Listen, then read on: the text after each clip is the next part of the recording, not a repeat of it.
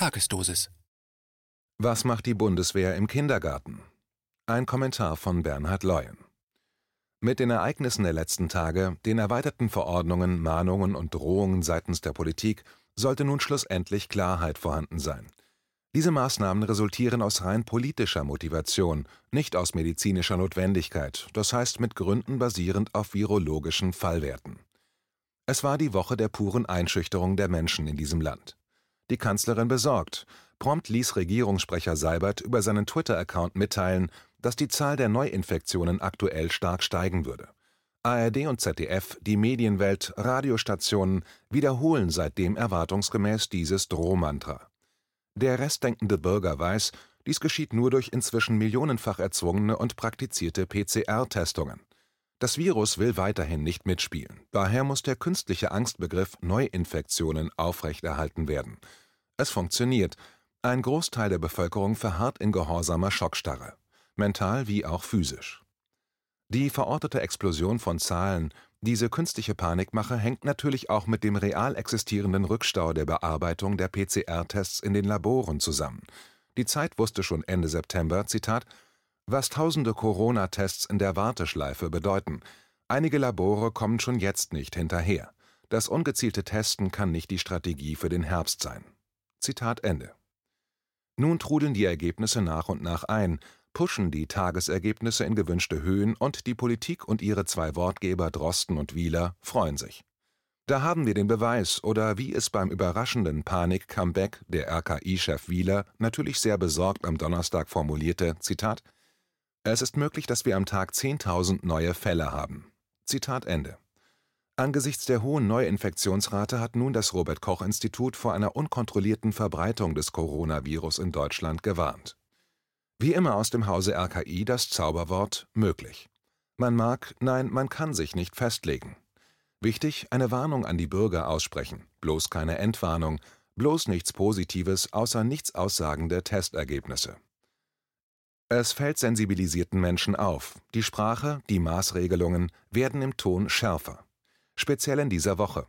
In einer Interviewsequenz von gerade mal 46 Sekunden schafft der bayerische Einpeitscher Markus Söder folgende Worte mit einzubeziehen: Risikogebiete, Beherbergungsverbot, Vorlagen, Testergebnisse, Sicherheitsmaßnahmen, Freitesten, Testpflicht.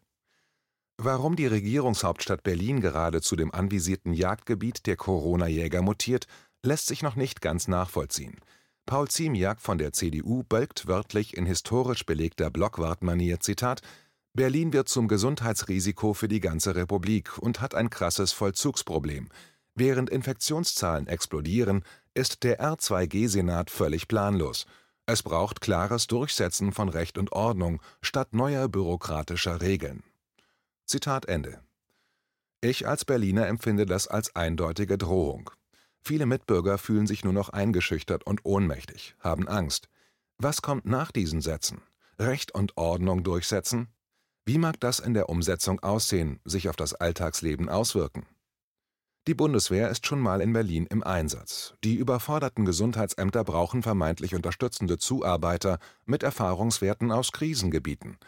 Am 1.10. hieß Bürgermeister Müller die Soldaten in der Stadt willkommen. Zitat wenn wir weiterhin Kräfte einsetzen können zur Nachverfolgung zum Beispiel der Infektionsketten, dann würde ich mich weiterhin über die Unterstützung sehr freuen. Er sei dankbar, wenn die Truppe in Berlin weiterhin helfe, wie auch in anderen Bundesländern. Und das ist kein Kampfeinsatz im Inneren oder sonstiger Einsatz im Inneren. Zitat Ende.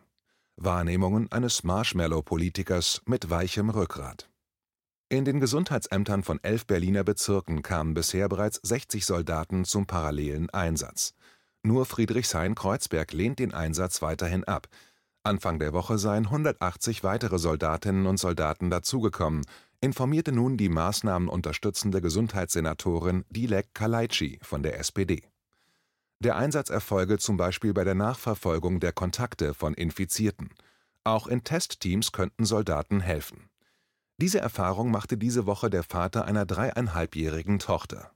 Wie bitte, mögen sich etwaig Leser und Hörer irritiert fragen? Wie kam es zu diesem Zusammentreffen? Ich wurde kontaktiert und konnte daher dieses Ereignis mit und nachverfolgen. In einem Westberliner Bezirk wurde eine Erzieherin positiv auf Corona getestet. Auch dieser Bezirk war ein sogenannter Hotspot-Bezirk bis gestern. Auch hier die völlig unwirkliche Nutzung einer willkürlichen Grenzwertregelung von 50 Infizierten auf 100.000 Einwohner. Die Kita-Leitung verpflichtete daraufhin die restlichen Kolleginnen, ebenfalls einen Test durchführen zu lassen. Auf der Seite des Gesundheitsamts des entsprechenden Bezirks suchte ich daher nach Hinweisen zu entsprechenden Situationen und Kita-Testungen.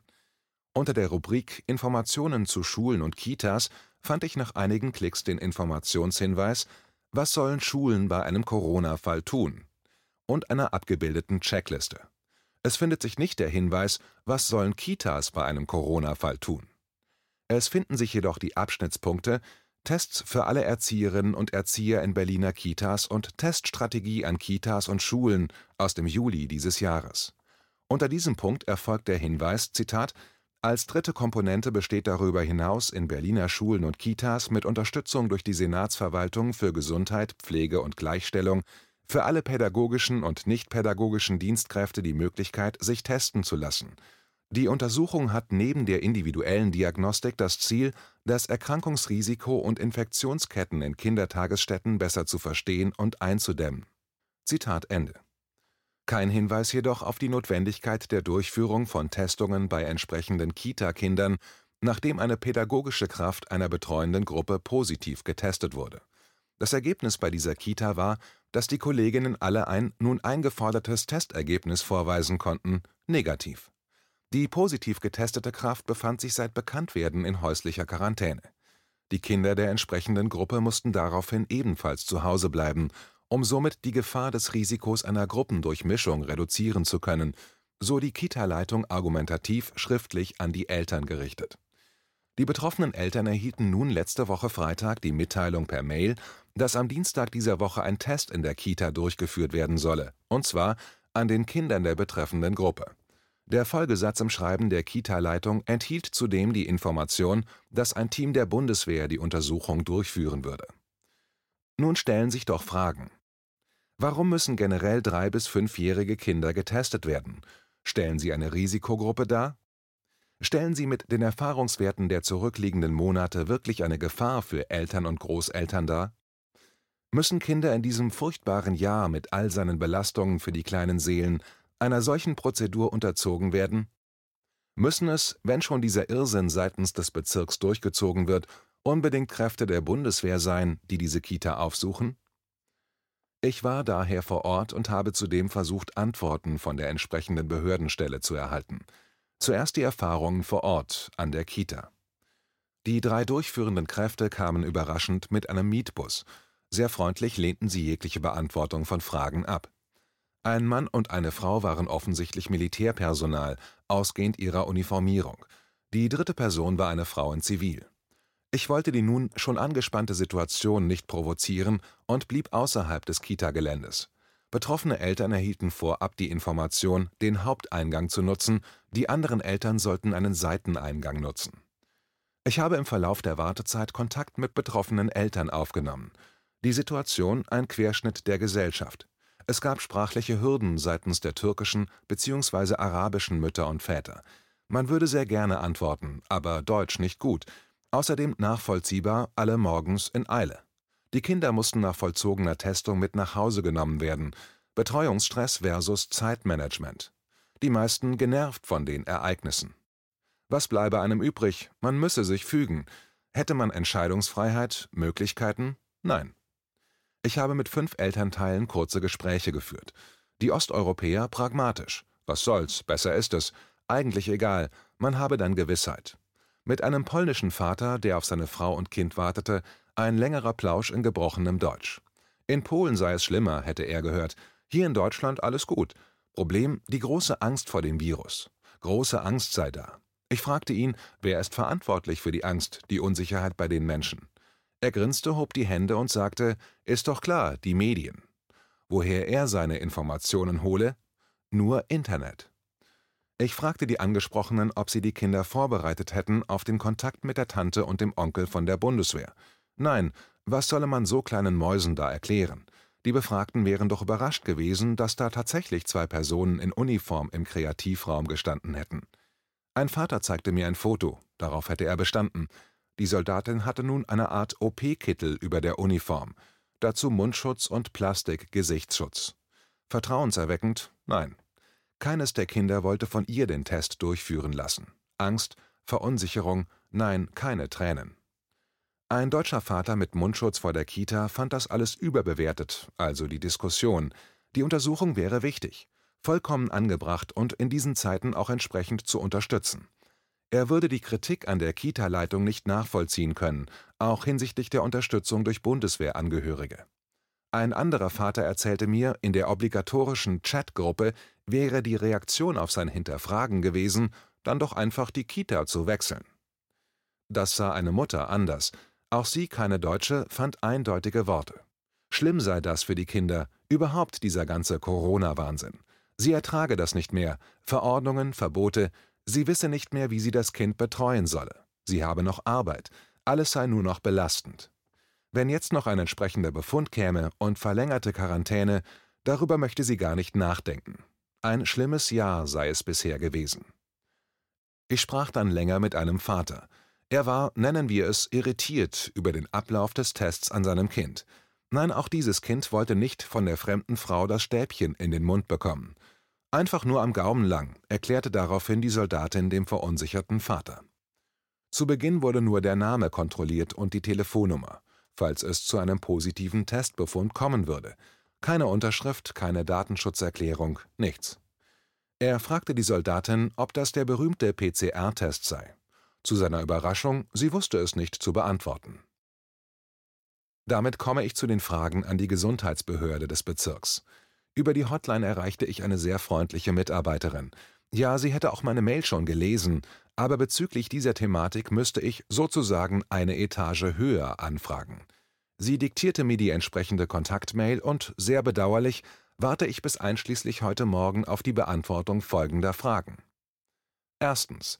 Warum wurde aufgrund eines Positivergebnisses einer Erzieherin bei Negativergebnissen der restlichen Kolleginnen eine Testung in der Kita, in dem Falle aller Kinder der entsprechenden Gruppe, in Erwägung gezogen? Zweitens. Werden generell zukünftig bei Positivtestungen von Erziehern Kindertagesstätten in ihrem Bezirk aufgesucht bzw. Testungen an den Kindern vollzogen? Drittens. Entsprachen die Testungen den geläufigen PCR-Testungen oder wurde eine andere Testvariante durchgeführt? Viertens. An der Testung nahmen drei Personen teil, darunter zwei Bundeswehrangehörige. Waren diese Personen medizinisch ausgebildet oder hatten entsprechende Kenntnisse, um die Testungen professionell durchzuführen? Wie dargelegt, erfolgte keine Beantwortung. Erwähnter Vater erläuterte mir den Testablauf. Er übernahm den Test und machte einen simplen Abstrich am hinteren Gaumen seines Kindes. Danach nahm die Frau den Stift wieder entgegen, steckte ihn zurück in die Hülle und legte diesen in eine Tüte, in der sich schon fünf bis zehn andere Röhrchen befanden. Er fragte zweimal, ob es sich um den bekannten PCR-Test handle, wodurch die Soldatin für ihn überfragt wirkte. Sie antwortete, dass es sich um einen Abstrich handle. Die anwesende Frau in Zivil antwortete schlussendlich und sagte, Zitat, ja, ja, das ist der PCR-Test. Zitat Ende. Verlangen wir zu viel von unseren Kindern? Ein eindeutiges Ja. Wie ich inzwischen erfuhr, sind alle Kinder negativ getestet worden. Nebensächlich, wozu dieser Aufwand, diese Kosten? Wichtiger, wozu diese Belastung für die kleinen Menschen? War diese nun bekannte Aktion von unbedingter Notwendigkeit? Wie viele solcher Ereignisse sind unbekannt, verliefen etwaig nicht so harmonisch, hinterließen Tränen und Schmerz, wie viele Kinder zwischen drei und zehn Jahren, auch älter, werden diese Monate, diese Erfahrungen und Erlebnisse auf ihrer Seele abgespeichert haben? Was nehmen sie mit in ihre individuelle Entwicklung? Welche Bilder, welche Ereignisse? Ist es das wirklich alles wert, diese zarten Wesen so früh zu verunsichern, ja auch zu prägen? Gelacht hat das arabische Mädchen, als ich ihr erklärte, was ich mit Nutella-Schnute meinte, mit dem Jungen habe ich über Kastanienfiguren gefachsimpelt, über Tiere und Monster und individuelle Techniken. Was ist denn ein Dosenpieker? Warum ich so groß sei, fragte ein anderes Mädchen, und ich antwortete, weil mir immer noch Milch so gut schmeckt. Ach so. Herrlich, dieses offene Lachen im Gesicht zu sehen. GG steht für das deutsche Grundgesetz. Wenn wache Bürger denken, dieser aktuelle Wahnsinn kann doch nicht weitergetrieben werden, muss ein Ende finden, kommt die nächste surreale Steigerung. Das Drama-Duo Spahn und Wieler hielt gestern wieder eine der gefürchteten Pressekonferenzen. Schon zu Beginn der Woche konnte Steffen Seibert die AH-Formel um zwei Buchstaben erweitern: Balla-Balla-Aktionismus. Es kamen dazu ein A für die Corona-App und ein L für regelmäßiges Lüften. Der mündige Bürger wird weiter wie ein Kind belehrt. Und jetzt alle AH plus A und L fleißig lernen, aber schnell. Da kann ich noch einen draufsetzen, dachte sich RKI Wieler. Das wird aber nicht lustig. Die erweiterte Formel heißt seit gestern nun, ganz der Wissenschaftler, AH plus A plus L minus GGG. Minus GGG? Zitat Wieler, und bei kühlerem Wetter versuchen sie die drei Gs zu vermeiden, die geschlossenen Räume, Gruppen und Gedränge, Gespräche in lebhafter Atmosphäre. Zitat Ende. Wenn ein politisches System kleine Kinder von uniformierten Soldaten testen lassen will, Behördensitzer dies so weitergeben, entsprechende Zuarbeiter es final ausführen, also diese Kette rund läuft, dann wird auch zeitnah die Restnormalität auf dem Schulhof, auf Spielplätzen, bei Kindergeburtstagen irgendwann als Gespräche in lebhafter Atmosphäre gesehen. Der Kindheitsforscher Michael Hüter brachte es in einem aktuellen Interview gnadenlos auf den Punkt. Eine ganze Generation wurde kollektiv traumatisiert. Wo bleibt der Aufschrei der Eltern? Der Protest der Kita-Mitarbeiter, der Erzieher, der Lehrer, der Direktoren? Was ist los mit euch, Menschen? Das Jahr 2020, das Leben, die Freude daran permanent reduziert, Lebenslust nehmen, nicht zulassen, Lebensgrundlagen zerstören, abschaffen, Perspektiven rauben, Biografien pulverisieren. Aus GG wird GGG. Das ist die schockierende Realität. Was muss denn noch passieren, verordnet werden? Daher morgen am 10.10.2020, 11.59 Uhr in Berlin, Adenauer Platz oder in jeder anderen Stadt, jedem Ort, Dorf. Auf die Straße. Präsenz zeigen. Jeder für sich, alle für unsere Kinder.